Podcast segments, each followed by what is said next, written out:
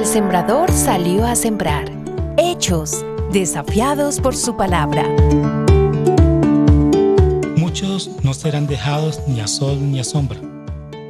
Serán acorralados y les seguirán la pista, vayan por donde vayan, molestándolos y recibiendo reprensión continuamente por un grupo o por un individuo, del cual nos diferenciamos por manera de pensar, características físicas religiosas, políticas o culturales.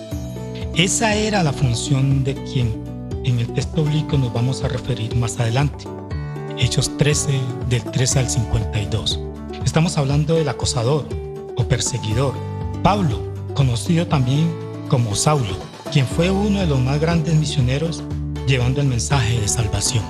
A vosotros es enviado el mensaje de salvación a través de la muerte y resurrección de Jesús, el cual no vio corrupción y que por medio de él se nos ha brindado el perdón de pecados. Ir por todo el mundo y predicar el Evangelio. ¿Qué diferencia hay entre el Pablo que perseguía al Pablo después de ser transformado por el Señor Jesús? Sus palabras y actitud son diferentes. Temiendo al Señor dijo, ¿qué quieres que yo haga? Qué diferente actuamos cuando somos tratados por el Señor.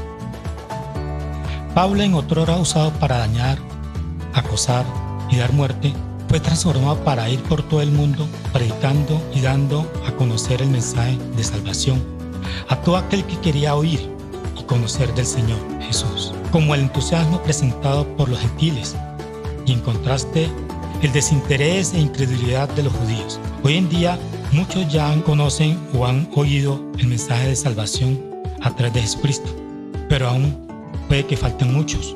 Entonces, hermanos en Cristo, permitamos que Dios nos trate por medio del Consolador para ser de testimonio. La gran comisión no ha terminado. En cuanto pueda y el Señor se lo permita, hable de lo que Él ha hecho en usted es decir, permítase ser instrumento útil para la obra de Dios. Muchos se gozarán de escucharle, otros le rechazarán o serán indiferentes. Sigamos adelante. Sea cual sea el resultado, el Señor hará la obra. Lo importante es sembrar la buena semilla. Dichoso es el que oye y retiene la semilla. La semilla de La Semilla del Día es una producción de Iglesia Presbiteriana Cumberland.